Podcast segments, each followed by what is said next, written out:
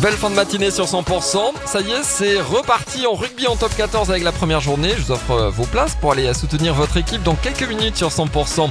11h, bienvenue. Les tubes et l'info, 100%.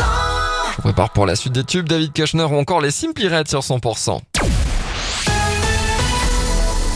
Bonjour Cécile Gabod. Bonjour Emmanuel, bonjour à tous. Coup de chaud attendu sur le département du Tarn, département placé en vigilance orange canicule. En tout, ce sont 19 départements du pays qui sont concernés par cette alerte émise par Météo France. C'est le pays qui va connaître un nouveau coup de chaleur donc ces prochains jours. Euh, notez que ça va chauffer d'ailleurs dès cet après-midi hein, sur le Tarn avec les 30 degrés qui vont être dépassés. Puis ça va monter en puissance pendant le week-end et lundi après-midi, on pourrait atteindre les 40 degrés sur Gaïa Calbi ou bien encore à Castres. Euh, notez que le gouvernement met en place un numéro vert hein, durant cet épisode de canicule.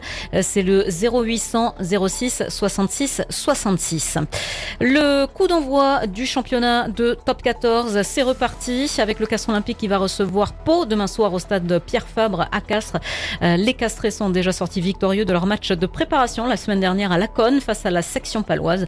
Le match demain ce sera à 18h10 à suivre en direct et en intégralité bien sûr 100%. On commémore le 78e anniversaire de la libération en ce moment. Pour la libération de Gaillac et ses environs, par exemple, les commémorations auront lieu demain à 9h30 au monument aux morts de Marsac, à 10h au monument aux morts de la Bastide de Lévis et à 10h30 à la stèle du groupe Vendôme à Rivière.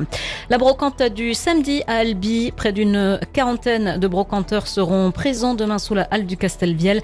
Et pour les leftos, sachez que ça démarre à partir de 7h. Le reste de l'actualité, le Festival du cinéma américain de Deauville va se tenir euh, comme chaque année du 1er au 10 septembre prochain. Mais la prochaine édition sera perturbée à cause de la grève des acteurs qui bouleverse actuellement l'industrie cinématographique hollywoodienne. Et puis 62 travailleurs humanitaires ont été tués dans le monde depuis le début de l'année. C'est ce qu'a dénoncé l'ONU qui se prépare à commémorer 20 ans après l'anniversaire de l'attentat sanglant commis contre son quartier général à Bagdad.